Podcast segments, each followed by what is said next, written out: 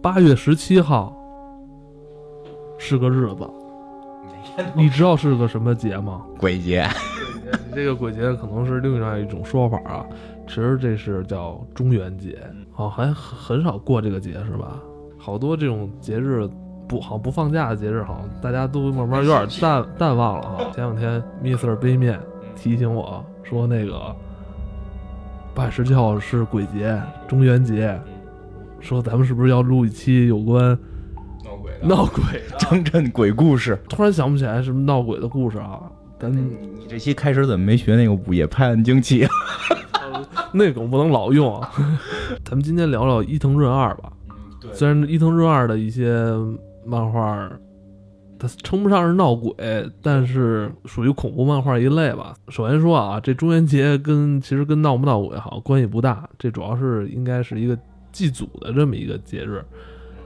但是我们就是尽量往那上靠靠，近期也不知道该做什么这个不知道中元节怎么靠是吧？伊藤润二，你之前非常推崇，老跟我说，现在看点什么东西不刺激到自己都看不下去，是不是？伊藤润二还比较好看，嗯，而且我后来发现我们的有一些粉丝也应该看过一部分，然后我开始觉得这东西挺小众的，就特别小众，我以为只有我看的，后来我慢慢发现，其实看的人还我生活当中还是有不少，但是有真有假。我是因为这个漫画反正喜欢上几个女生，因为我也不知道为什么，我确实会对喜欢这类的会觉得有意思一点吧。当然它得漂亮，先讲一个三页的吧，你讲吧，你讲一个三页的，你讲。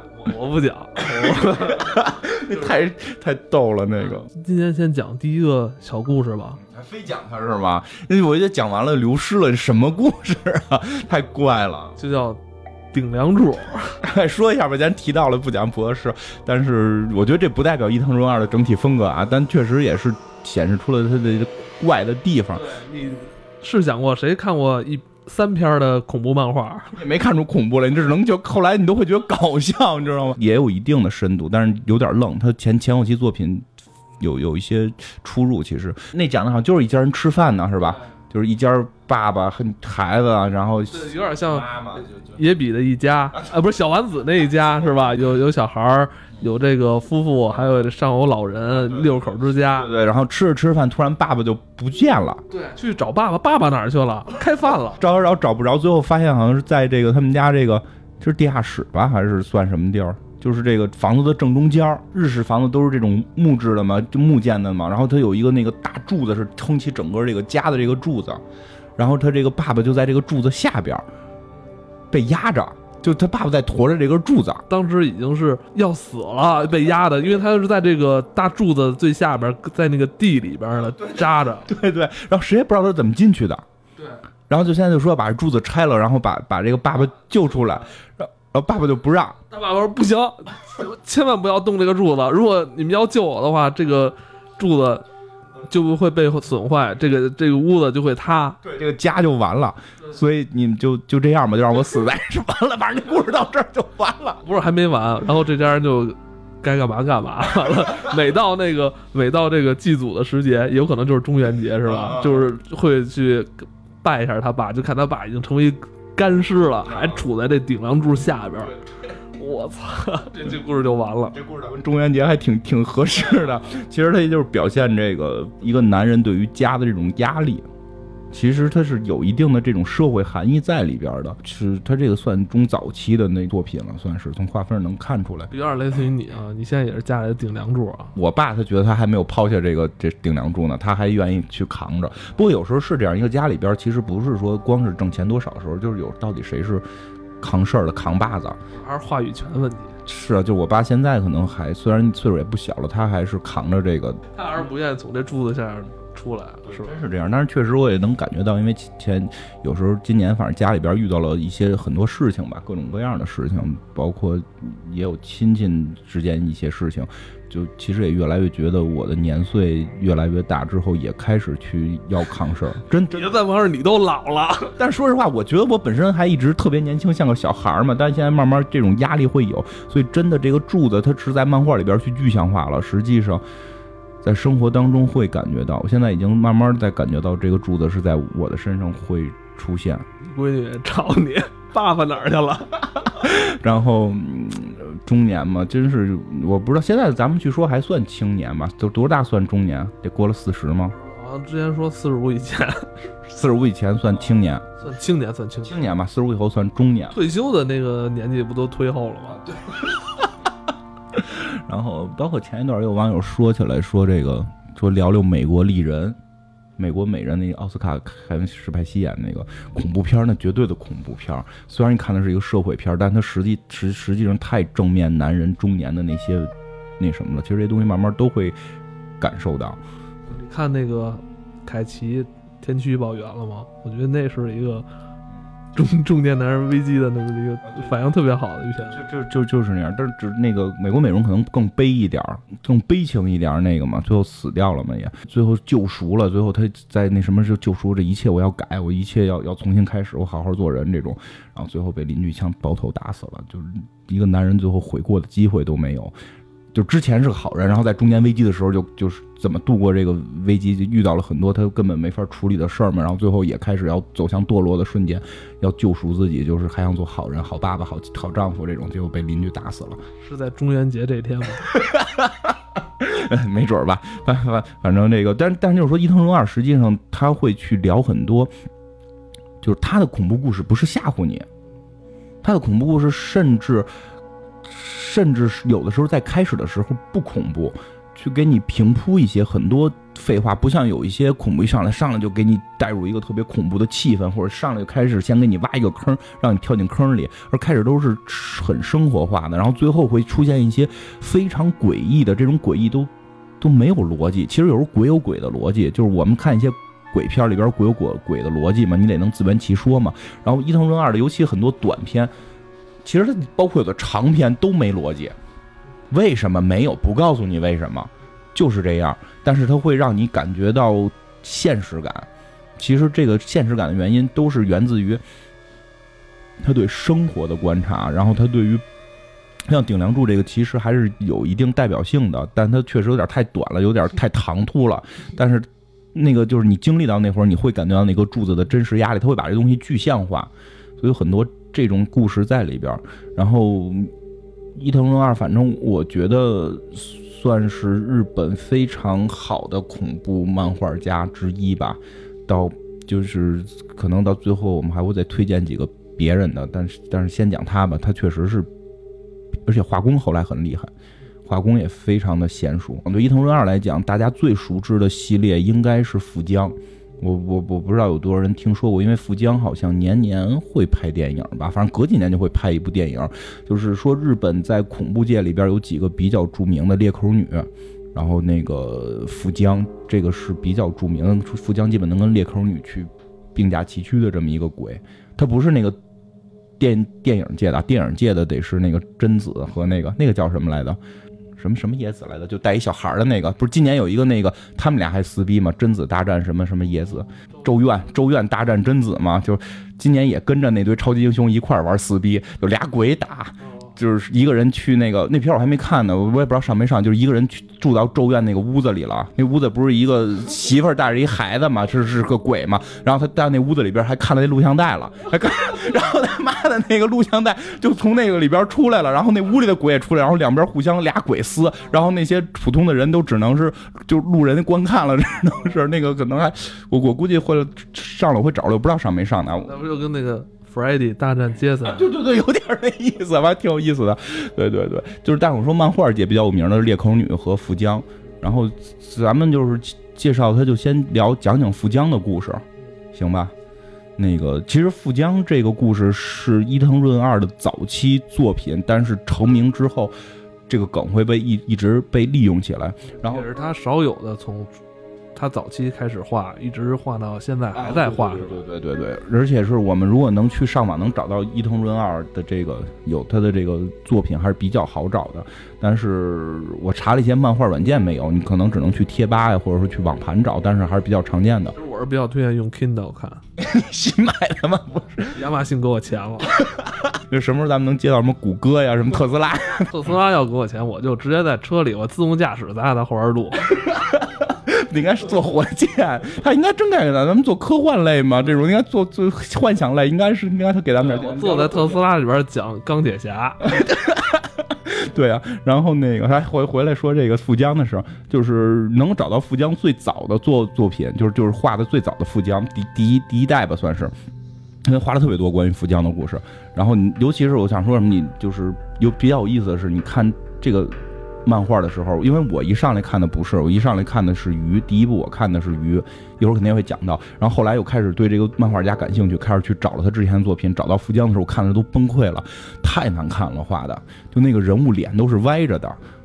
就就是真的应该算是他很早期的作品，但是你后来会发现，这个漫画家就是一一步一步的成长，所以后来看富江，你会有一种感觉，就跟着漫画家一块儿成长，那个画风越来越娴熟，以至于到后来画的就真是漂亮了。因为刚一开始我看到他说富江是一个美女的时候，我以为是一个讽刺，大饼脸，我操！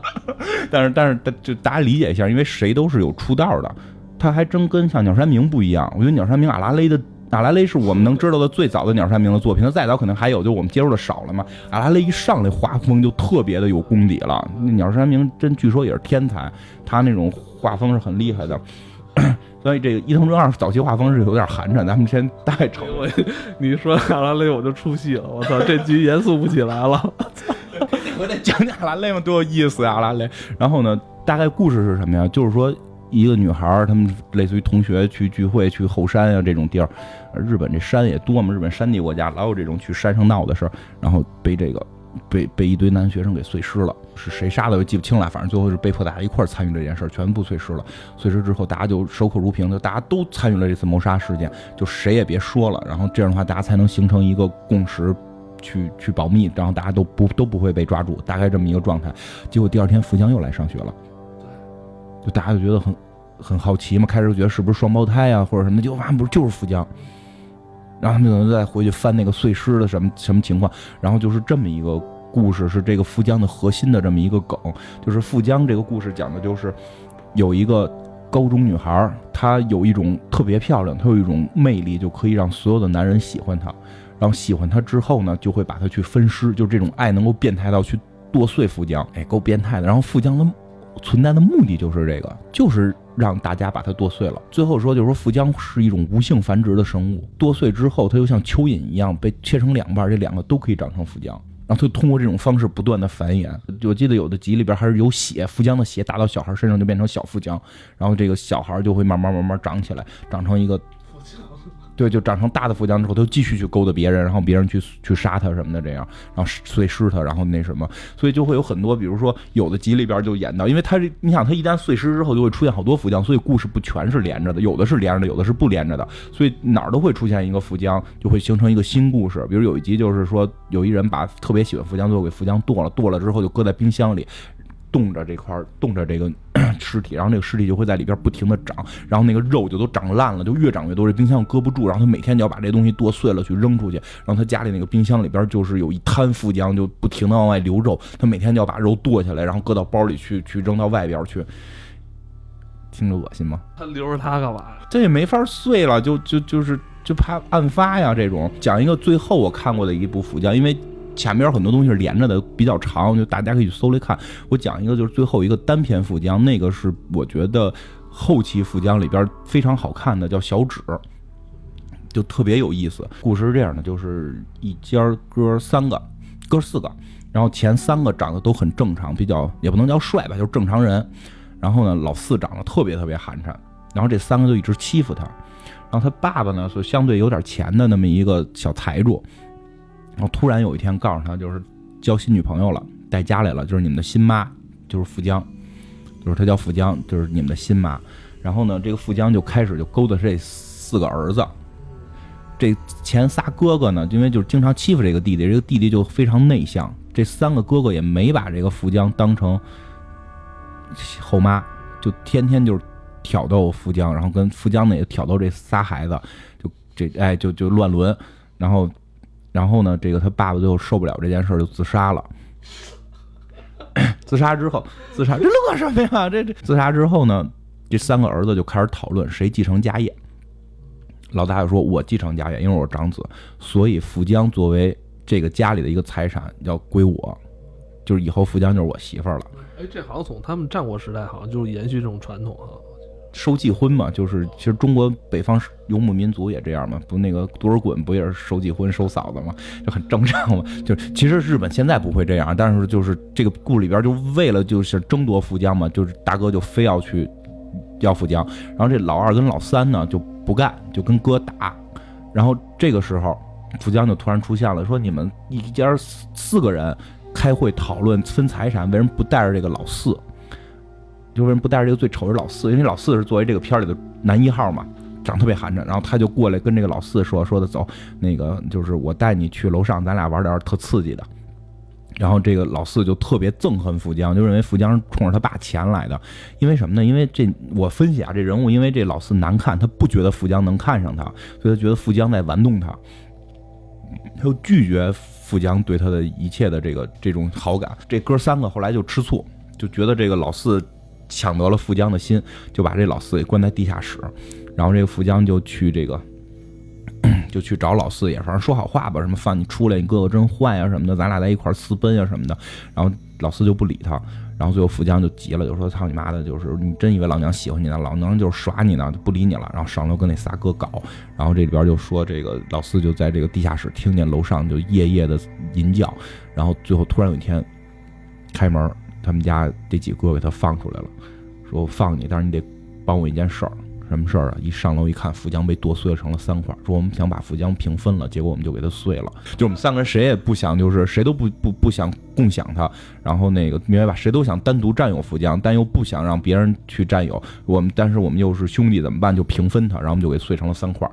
但是发现碎完之后他死了，就是这仨已经这仨脑子已经不行了，发发现死了。我们觉得就是后来说，我们觉得富江耍了我了，就是我们都觉得富江是是是耍了我们了。然后他谁也不喜欢我们，所以我们最后就是说，连这种怨恨到这种分，就是这种想分享，他就给他碎成三块了。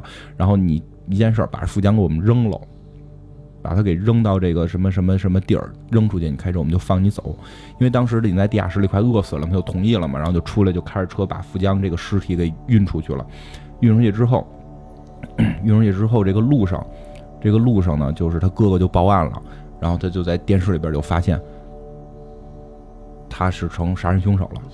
然后这个时候车里边这富江就活了，因为他能繁殖嘛，他就能繁殖三个，三个就是上半身鲜活的嘛，鲜活之后就抓着他，然后就就说要要怎么着怎么着吧，然后他呢就拿铲子给这富江的这手给剁了，就剁出就是四个手指头掉出来了。就是砍了四个手指头，就除了大拇哥，另外四个手指头。然后呢，他就带着这个这堆尸体，总得想办法嘛。然后就到了一山洞，把尸体给烧了，烧成灰了。然后他也不敢回去了，他就在这个山洞里边过，偷老农家吃的什么的，然后凑合过。然后突然有一天回到这山洞里，发现这一通骨灰里边长出四个腹浆来，是这四个手指头。然后呢，这四个手指头，这个这这什么，就是反正就是按按大小个排吧，最大那个长得。最快，然后剩下几个长得慢一点，然后最小那个小拇指没长起来，长得就是特别寒碜。然后呢，这个这几个富江就天天的就就就开始他以为是幻觉呢，后来发现是真的。这四个富江就开始天天逗这三个，他们就说说我你不是把我们烧了吗？这个小拇指因为太小了，所以被烧坏了，所以就长成这操性了。他可能再也好不了了，他就会一直这么难看。然后这。三个这个这个另外三个手都天天的就就欺负这个小拇指，然后瞪他头发呀，然后笑话他是丑八怪啊，笑话他是妓女啊什么的这种，然后这个。他们家这老四就突然就同情心泛滥了，因为他看到的这一幕，突然觉得跟自己小时候遭遇的是一样的，就像他的三个哥哥欺负他一样，他就急了，就把那三个富江给打了，就是就就就保护了这个丑逼富江，就是这个小指又保护他，说你们不许再欺负这个小指。然后这三个人就特别的，这三个人就觉得你臭傻逼，你喜欢一这么寒碜的有什么用？什么这个那个，然后就随着这些手指，因因为他们自己能繁殖嘛，就自己能长嘛，就是。从一个小拇指就越来越长成人，后来越长越漂亮，越长越漂亮。说随着他们就长到完美状态之后，他们就都离开了，只有小指一直在他身边。然后这个时候他也病了，就躺在床，就躺躺在那个山洞里边奄奄一息了。然后小指就说说什么那个说什么，就是反正我也长不好了，我就会一直陪着你什么的。然后那个这个人就说说的什么那个就是反正也就这样了，咱俩在一起吧。其实我也特别喜欢你。然后那个这个时候小指就特别寒碜，小指就就开始狂笑，我说你是个傻逼吗？你只喜欢丑的，我根本不喜欢你，我只是陪你玩。然后说完之后就说一天一天，这个小指也长得漂亮了，然后最后就走了，故事就完了。悲伤啊，这个故事，觉得很绝望。其实他的很多故事都会让你很绝望，就没有美好的结尾。包括像富江这里边，他就其实你能明白，就是这种女孩的这。这种感情就是这占有啊，或者等等这些东西能在里边去体现出来，所以反正这是我最喜欢的一个富江的故事，就是他就是为了当你不喜欢一个美女的时候，美女就会想尽办法让你喜欢，最后玩弄你离开。这个故事应该放在幺幺幺幺讲。它这里边很多有现实层面的这种故事，对吧？其实你说起来了，我就觉得日本人的这个风格都这样，就是好多都想让我想到了《奇妙物语》里边的一些联系。哪回咱们会再单独讲《奇妙物语》吧？那一讲就更更没点儿了。这个就是富江的一个整体的这么一个状态，都会是这样，就是表现一个女人去要求占有男人什么的。我记得好像也有过。都是这种，有一集就是富江组织了一个协会，这个故事我记不太清了啊。反正是组织了一个协会，协会里人都特别崇拜他，好像只有一个人不，就是刚来的不太喜欢他，他就非跟那一个人较劲。这种女孩我还真真也见过，都挺有意思的。但其实这也不是真的喜欢嘛，就是这种占有欲。其实富江很多是表现这些东西，攀比，然后占有欲。还看过就是好多小孩都被打了富江血，两个富江比谁漂亮，然后互相打，就特别热闹。但是会比较。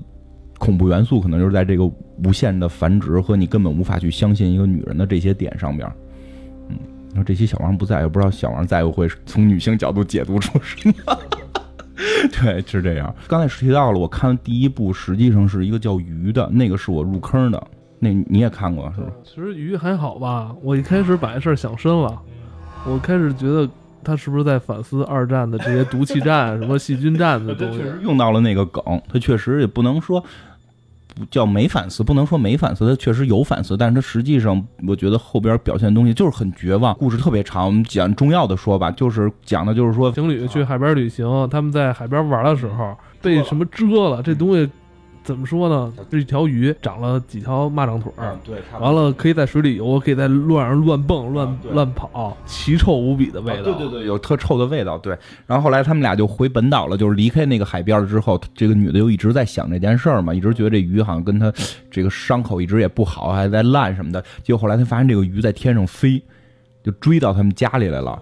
对吧？然后后来他发现自己这个伤口就是好不了，就是烂。然后后来发现就是，反正这故事里后边就是越来越多的人都被感染了，然后就会有一堆上边没有鱼只有腿的机器出现，然后把这些人装在就是这些烂的人就会就会自动的趴在这些机器上，然后前后都杵成管的，然后发出特别奇臭的味道。然后最后是揭秘，说是这个二战的时候日日本人当时要战败了，然后研制出来的这种新型的武器。这种武器蛰了你之后，你就会中一种病毒，然后你身体会腐烂，然后你身体本身作为动能，然后里边产生这种什么各种气体、恶臭的气体，靠这种腐败的这种气体，有点像沼气似的，完了作为燃料来驱动这个装置，让装置能乱跑。一般来讲，如果这是美国漫画的话，就是就会出现英雄了，然后跟人家对着打；就是不出现英雄吧，就也会是人类，然后用枪可能就给他们都打打坏了嘛。然后怎么去？就是这如果是美国的话，一定会发现他们有一个母体，然后就是对吧？然后一个特别小分队，国家军队出来跟这边正面战争，然后一个特别小分队，然后绕到后边把母体干掉，一般都是这样嘛。但是这个片这个漫画不是这样，就日本人的变态就在这儿，这时候已经控制不住了，就是水底下这些生物啊。包括什么鱼啊、章鱼啊，全被这个机械装置给附身了。对，往全他妈往陆地上跑，整个乌泱乌泱，整个全日本，对，就已经成灾了。嗯，基本上就是灭世了这么一个感觉。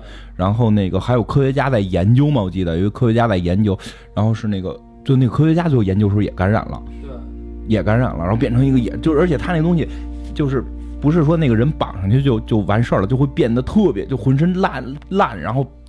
越变越胖，都都是那种虚胖，里边全是气体，然后还会吃东西吧？我记得就就有一管子，反正在嘴里边杵着，杵在肛门，杵在嘴，杵在你这人上有眼儿的地儿，对，来用这个进行循环，然后进行这种提供能量，就整个最后是各种的闹之后都没控制住，然后整个这些鱼就把日本给占领了，挺末世的嘛。但是里边提到，我觉得。这里边最有意思的一点就是，当大家就是那个他的女朋友，就男主角的女朋友，被这个绑住了，他是等于是第一个被绑住的人嘛，所以他烂的最厉害，都已经胖的都不行了，然后就就是大家觉得他都死了，他就是一个行尸走肉。然后呢，后来这个博士也也也也烂了嘛，然后这个博士的女助手和这个男主角两个人就要逃跑的过程当中，这个女助手好像拉了这个这个男的一下，反正就跟男的有亲近的动作了。然后就这个时候，大家都以为死了的那个女的。看见了，就然后由于嫉妒心，然后依然爆发了，然后就开始要去攻击那个女的。就即使他们被绑在那个鱼上面了，实际上还是有人性的。但是这个这点也也也很有意思。这如果是英国人拍或者美国人拍的话，就可能他们会又出现一堆科学家发现，你看他们实际还有人性，这事儿能解决，然后就就开始呼唤人性，然后最后通过人性，然后让这些东西就都自我的就损坏了嘛。但这里边不是，就有人性又怎样？依然最后都是都是死，就都是烂。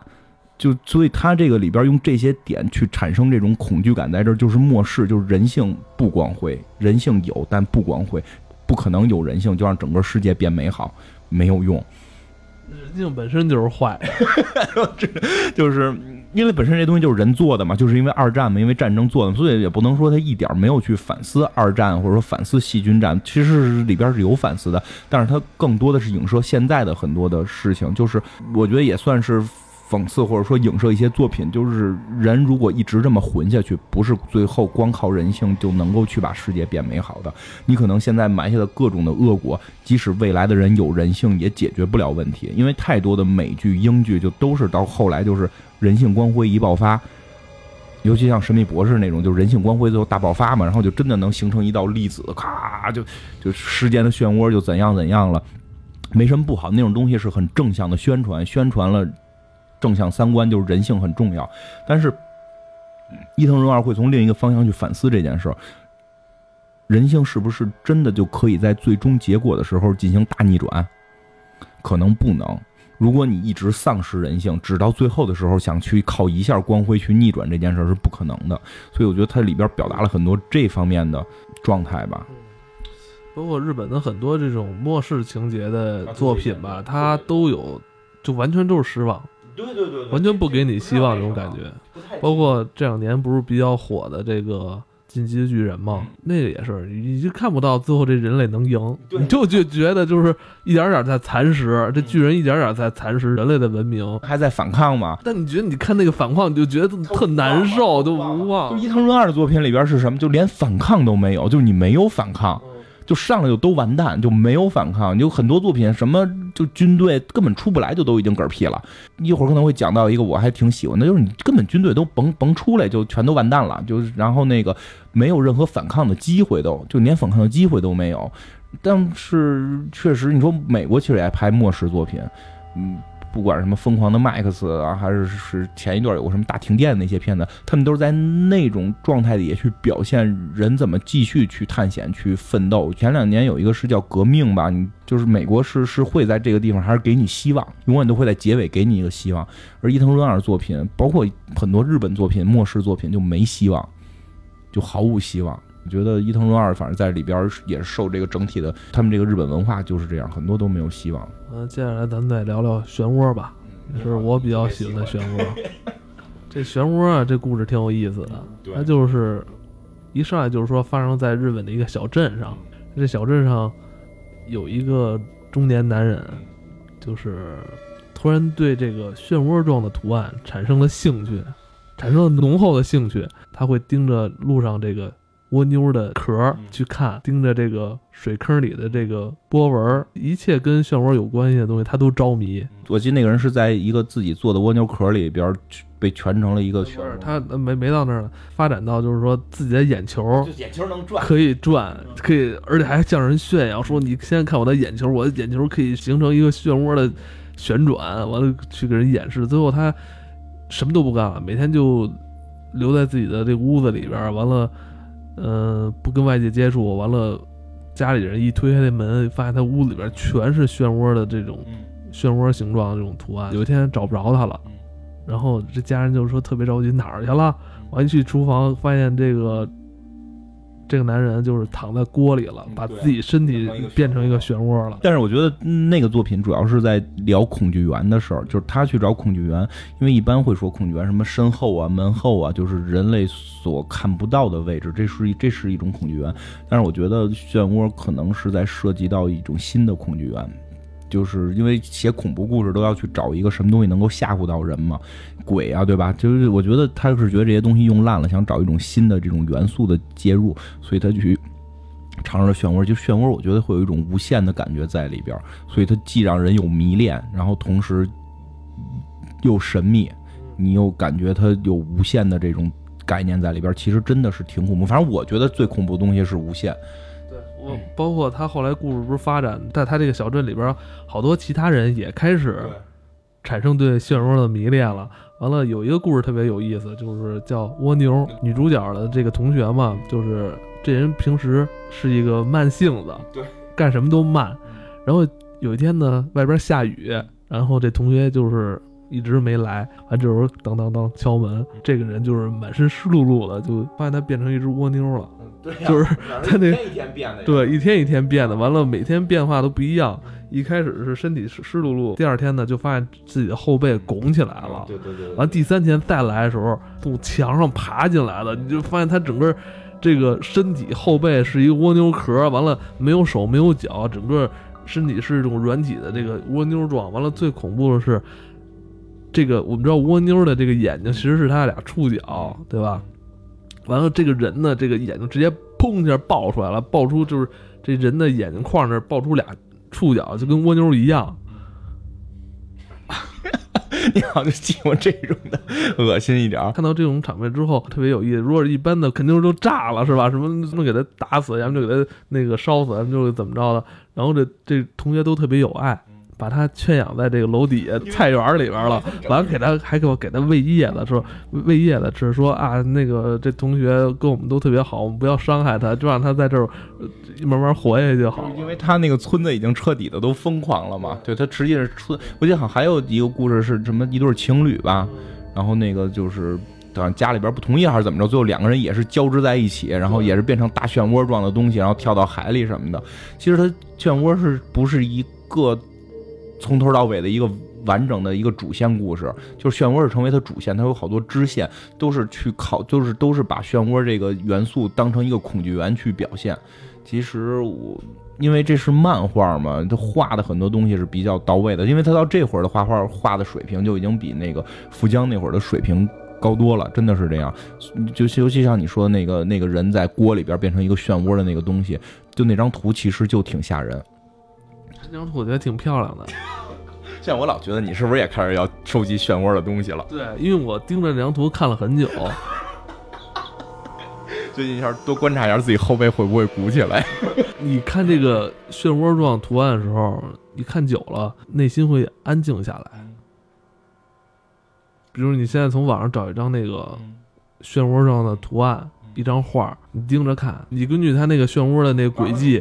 你不要看动图，你就看静态的，你就看静态，完了靠自己大脑去去想象这个这个旋转的这个规律，这整个这个人啊就慢慢会静下来，没有那么浮躁了，慢下来变成一只蜗牛嘛。要 小心一点吧，不要看了。哎，不过真的，其实漩涡是一个很罕见的这种恐惧源，反正反正我觉得也算被伊藤润二找到去发掘的这么一个东西。他的漫画很有创意，很有新意，就这些点都都在这儿。然后其实还有一个相对算是长篇的，叫十字路口的，等会还没完呢。最后就是那个不是成灾难了吗？就是他这个他这个镇子里边所有慢性子的人，最后都变成蜗牛人了，变成蜗牛人了。就是其他正常人就吃他们，怎么吃啊？说那个一开始他们壳敲碎了，完了放在火上烤，这么吃。完了最后觉得说，我操，这样不过瘾。有没有试过生吃他们？然后就那个人直接就钻进那个壳里去去吃那个蜗牛人，真恶心。他们说这是自然界里边吃蜗牛的昆虫的吃蜗牛的方法，所以说我们要学习一下，这样的完吃完之后特爽。我就我就特恐怖是在哪儿？就那个人去钻那个蜗牛人那壳的时候，就身体那么颤抖。我就我我当时我我我以为是蜗牛把他吃了呢，结果没有，他还是把这蜗牛给啃了。完，其他人站着人还说：“我你不要吃太多，我们还没有吃到。”太恶心！你怎么讲那么过瘾呢？你先想，你先想想，有一个差不多一米七多的那么一个人，他变成了一个同比例的一个蜗牛，那么大的一个壳，就像一个大轮胎那么大壳。完了，这时候你去钻到这个壳里边生啃它，这这算讽刺房地产吗？壳是他的家，然后太可怕了。我觉得你最近小心点吧。就是，但真的是那个村子后来都封了吗？我记得最后那个村子是刮龙卷风了，是吧？对，那后来那村子是怎么回事？就是，呃，形成两拨人，一拨人也是会飞，呃，对他们会飞之后，他们就会去制造龙卷风，因为他们喜欢漩涡嘛，就龙卷风也是一种漩涡嘛，他们到处制造龙卷风，最后就把这村子给毁了。村子给毁了之后，大家发现就是哪儿都不安全，自己家都不安全，只有住进这个一个有一个叫长屋的这么一个建筑，才不会被这个漩涡损坏。于是所有人就挤这个长屋。但是不够用的呀，这这一个镇子里边才有几套这种就是大型的这种长屋啊。最后说不行了，我们就加盖吧。完了就开始咣咣咣就加盖这个长屋，你会发现从那个鸟瞰图上来看，这个最后这个长屋连在一起，其实就也变成一个漩涡了。反正最后男女主角也没逃出去，所有人都烂在这个长屋里边都不出来。啊，对啊，就是就是毫无希望。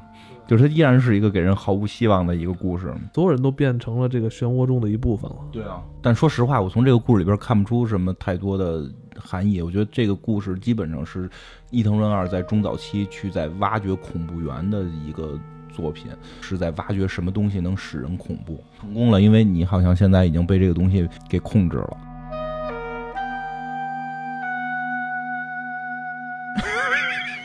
我觉得你现在已经开始对漩涡迷恋了，就没有关注到这个漩涡的时候啊，你不知道该关注啥。就是我看那张图，就是第一个故事里边那个爸爸，就那个迷恋漩涡的男人，去最后把自己的身体卷成漩涡，完了躺在这个大锅里的时候。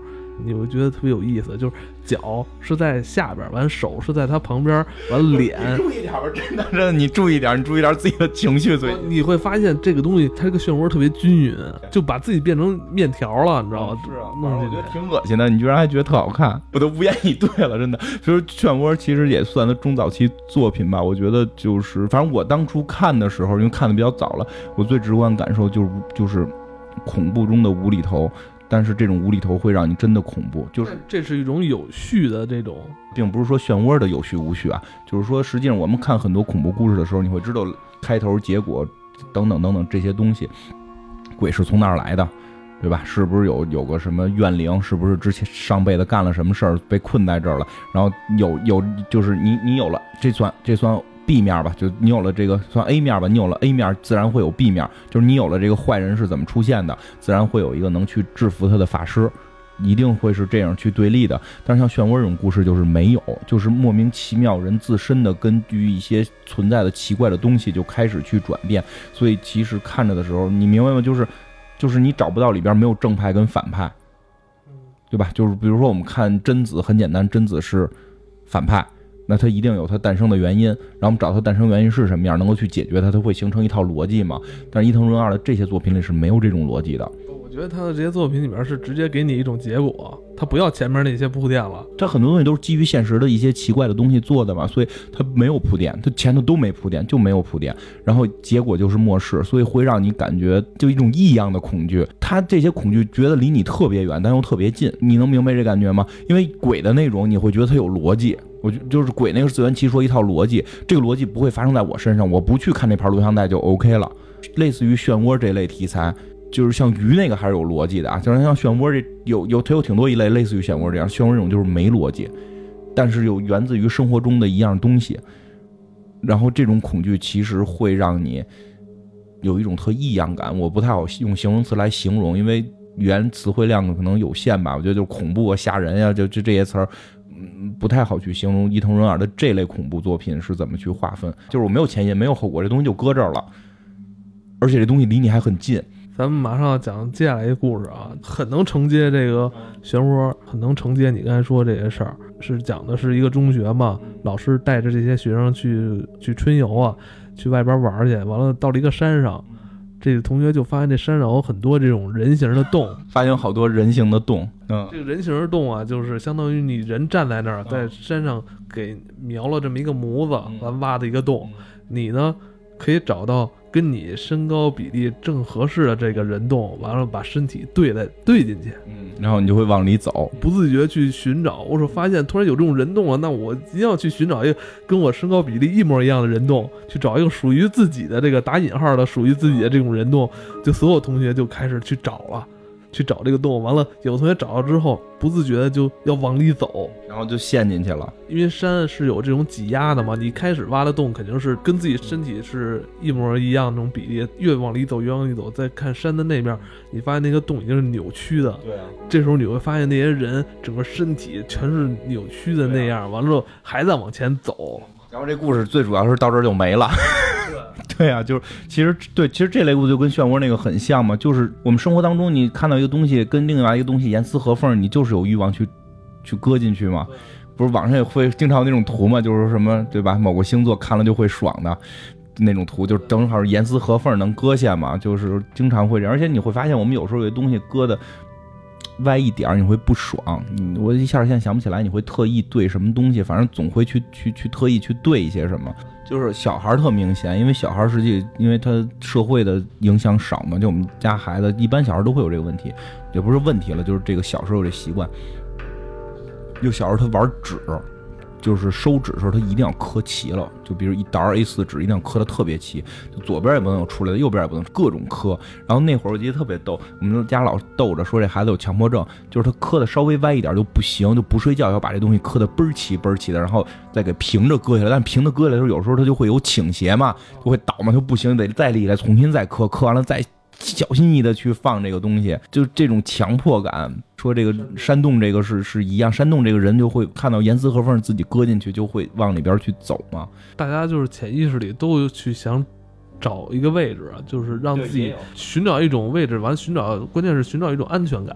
安不安全说不好，但是肯定是要找位置。但是你也设想一下，如果有一天我们去了这么一个地方，当每个人都开始钻这个洞的时候，你发现。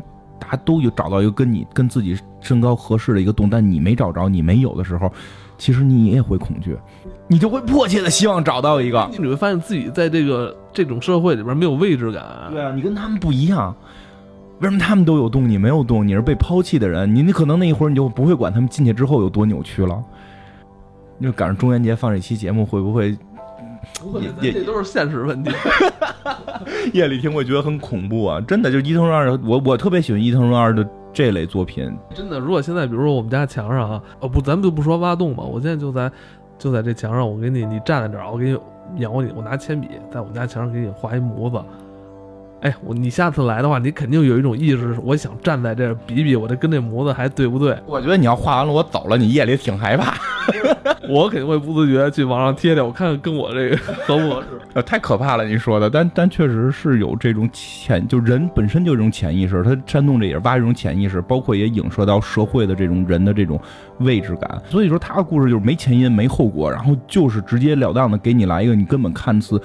非常疯狂的，也不叫疯狂，就是非常变态、诡异、诡异吧，非常诡异的这么一个状态，让你感到这种恐惧。而这种恐惧，它由于它这个恐惧源找的都特别的跟现实生活能贴近，会触动你。还说这个还有一个呢，就气球头莫名其妙，就突然有一天就一个人上吊死了，不是日本老有自杀的吗？突然一人上吊死了，然后后来过两天发现他那个脑袋变成一个巨大的气球在天上飞，这个脑袋就勾搭一个男的去追这个气球，追气球就爬梯子上树，树上正好有一个。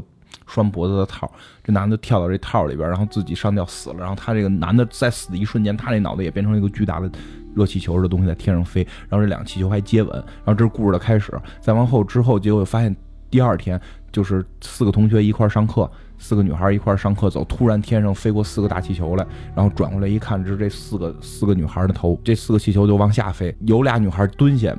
没事儿，另外俩女孩那气球底下有一个钻脖子套的，把另外俩女孩给给吊死了。就是那两个没被套的女孩跑到一个地儿之后，有有他们一个男同学推开窗户看见了嘛，就说我帮你们拿一弩把那个把其中一个女孩的那个气球头给打爆了，然后就站在地上的那个本人那个头就也跟着就爆。然后就变成了，然后就大家就都藏在屋里，谁也不敢出门了，因为只要你出门，就会天上有一个，就后来就天上全是气球头了。只要你出门，天上有一个跟你一模一样的气球头，会把你给吊死。然后那个，如果你你去弄坏这个气球头，你也会死。所以大家都躲在屋里。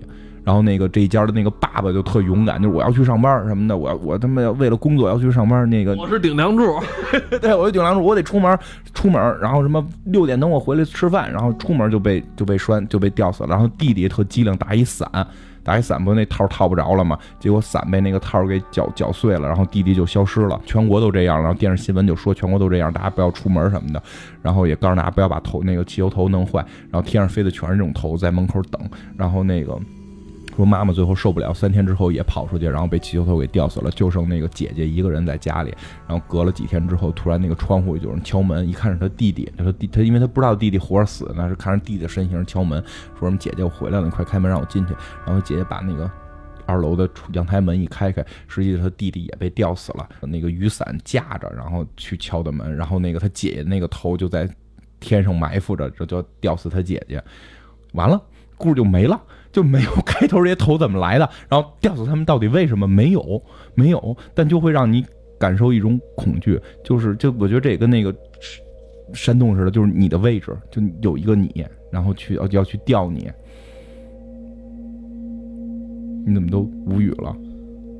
我就在想，创作初衷是在哪儿？真不太清楚，搞不懂。他们有有人分析说，这个气头头是出于日本自杀。就日本太爱自杀了，就是他是从这个，就是他很厉害点，就是这些恐惧源找的。我一般都会特别讨厌作品挖挖坑埋不上的。如果说咔咔上来，我有很多网络小说上来坑挖特别漂亮，就我这简直太神奇了，我一定要知道最后结尾什么样。最后结尾不给你埋这坑，你觉得他是个臭傻逼，他就开始没编好。但是伊藤润二的所有作品，就不说所有作品，绝大部分作品都是这样，但你从来不会去抱怨呀为什么没埋坑，因为他一开头就告诉你们这坑我就没打算给你埋，但这个坑就是这么漂亮。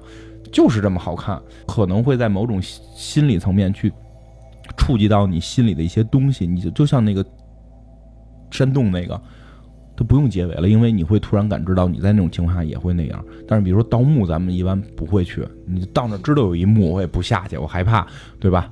但是那个山洞那个，可能你真的如果说大家都找到位置了，你没有，你也会恐惧吗？或者说你本身日常中你就会有小的习惯，就是把东西去。去往这个能搁进它的地方去搁嘛。再讲一个，那个我就觉得特别有意思的就是，来不及了吧？来得及吗？哎，讲完了，你回头可以看着剪剪嘛。下回再讲吧。后边，因为真的是它的故事特别多，以后其实咱们可以有机会再翻出来讲讲，讲几个会更好玩的。这漫画还是得看，对你光靠就是。光靠叙述这个，尤其是伊藤润二这个东西吧，漩涡是必须看的，因为它画的东西让你觉得特别的不一样。最后这个镇子里边所有的东西都画成漩涡了，真是特别好看。我说的好看是从视觉体验上，你一定受漩涡影响了，真的，你需要。最近少看这种东西，少看。每天我得看会儿漩涡，看他爸在锅里漩涡状的才能睡着，太可怕了。你现在不难找，有兴趣的话，其实可以再推荐一些其他，因为我觉得科幻这个东西。这东西不能说不科幻，因为那个伊藤润二就是有一个叫梅图一雄的，这应该算日本最早期的恐怖漫画家，特别著名。还有这个叫梅图，应该没没没记错这个名字，还有什么梅图奖什么的。伊藤润二是获过他的奖的。我看过一篇采访梅图一雄的这个这个这个，应该这名没错啊，错了就也别别太在意。然后去采访他的这个，说就是采访他对伊藤润二怎么看，他就这么说的，就是说这个梅图他。早期做的作品，做了很多作品是什么呢？就是他是写科幻的，他是有了科幻之后，想法让大家相信这个科幻是真的，但是让这个科幻去恐怖。他是这样的，他是整个有整个这个故故故事逻辑的。如果大家有兴趣的话，其实可以搜索最著名的叫《教室漂流记》，讲的是一群小孩突然有一天就啪就消失了，那个学校，整个学校被传到了远古时代啊，传到了未来，传到了未来人类灭绝的时代，然后一群。一群小学生怎么在这个时代存活下来，这么一个故事。然后呢，还有一个叫十四岁，那个是看着更恶心、更更恐怖。就讲有一天地球要灭亡了，一群小孩生下来都长得绿色绿色的头发，然后从那之后再也没有小孩了。然后这些小孩长到四十十四岁的时候，人类就要毁灭。还有一个鸡博士，就是一鸡脑袋的博士，是从养鸡场里边那个就是转基因做养鸡养鸡场转基因，为了多产鸡肉做出个博士来，这就就就就很多这种恐怖元素在里边。他要讲他写东西都是有这么一个故事线，然后有这么一个科幻元素，然后穿插在里边形成一套整套故事的。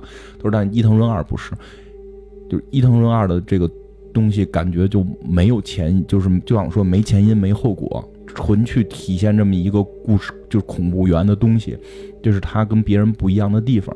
而且他写的东西全部是基于生活里去发现的小的东西去放大成恐怖。对，你会发现《伊藤润二》里边这些东西啊，内容啊是编的，但是你又觉得这是一种现象。